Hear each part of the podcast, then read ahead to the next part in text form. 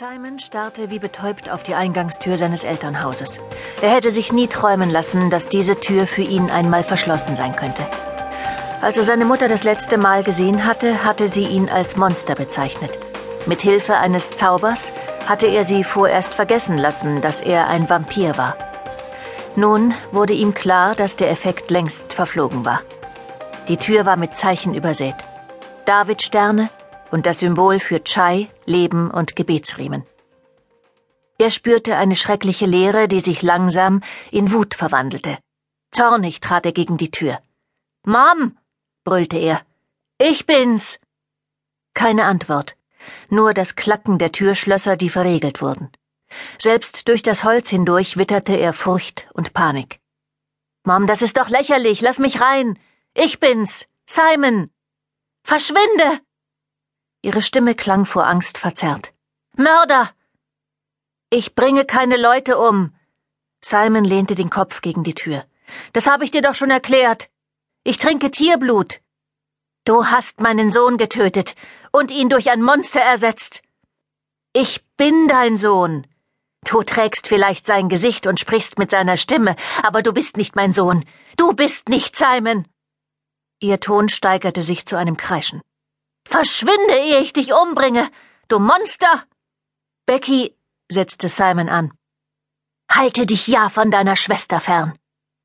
Dem unverkennbaren Quietschen der Küchentür folgte das Geräusch einer Schublade, die aufgezogen wurde.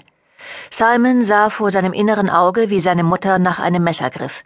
Wenn sie versuchte, damit auf ihn loszugehen, würde das keinsmal aufleuchten und seine volle Wirkung entfalten, und es würde seine Mutter vernichten, so wie es Lilith vernichtet hatte.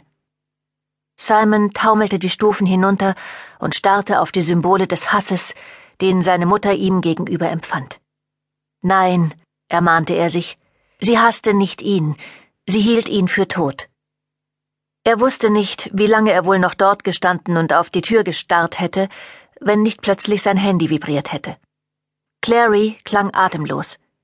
Jace ist verschwunden, genau wie Sebastian. Aber Sebastian ist tot. Clary. Dann verrat mir mal, warum sein Leichnam weg ist. Die Dachterrasse ist vollkommen leer, bis auf jede Menge Blut und Glasscherben. Sie sind beide nicht mehr da, Simon. Wie lange wird es denn noch dauern, bis das Urteil gefällt ist? Clary hatte keine Ahnung, wie viel Zeit inzwischen mit Warten verstrichen war, aber es fühlte sich wie eine halbe Ewigkeit an. Isabel stand am Fenster. Draußen tobte ein Novembersturm. Nicht mehr lange, erwiderte sie. Fünf Minuten oder so. Clary saß auf Isis Bett und musste schlucken, um den bitteren Geschmack aus dem Mund zu bekommen. Ich bin gleich wieder zurück, ich brauche nur fünf Minuten.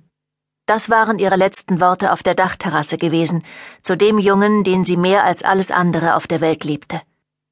Inzwischen hatte sie das Gefühl, es könnten ihre letzten Worte für Jace gewesen sein die Dachterrasse, die klare Oktobernacht, die Steinplatten mit schwarzen Runen verunstaltet und mit Blut und Dämonensekret beschmiert, Jays Mund auf ihren Lippen, der Morgensternring an ihrer Halskette, ihr letzter Blick hinüber zu Jace, als sich die Tür des Aufzugs geschlossen hatte. Sie hatte die anderen im Foyer getroffen, ihre Mutter, Luke und Simon umarmt, aber wie immer war ein Teil von ihr bei Jace zurückgeblieben. Maurice und Cardia waren hochgefahren zu Jace, um sich die Überreste von Liliths Ritual anzusehen. Es hatte etwa zehn Minuten gedauert, ehe Maurice schließlich zurückgekehrt war. Allein. Als Clary ihr Gesicht sah, wusste sie sofort, dass etwas Schreckliches passiert war. Die darauf folgenden Minuten waren ein Albtraum. Lichtstrahlen durchschnitten die Dunkelheit wie Kamerablitze, als ein Nephilim nach dem anderen seine Seraphklinge zückte. Die Schattenjäger strömten in alle Richtungen davon, um die Gegend um das Gebäude herum abzusuchen. Mit funkensprühenden Fingern kam Magnus zu Clary und fragte, ob sie einen Gegenstand von Jace besaß, mit dem er versuchen konnte, ihn zu orten. Benommen gab Clary ihm den Morgensternring und zog sich dann in eine Ecke zurück, um Simon anzurufen.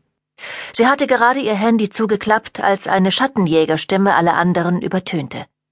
Orten? Das funktioniert doch nur, wenn er noch lebt. Aber bei der Blutmenge ist das nicht sehr wahrscheinlich.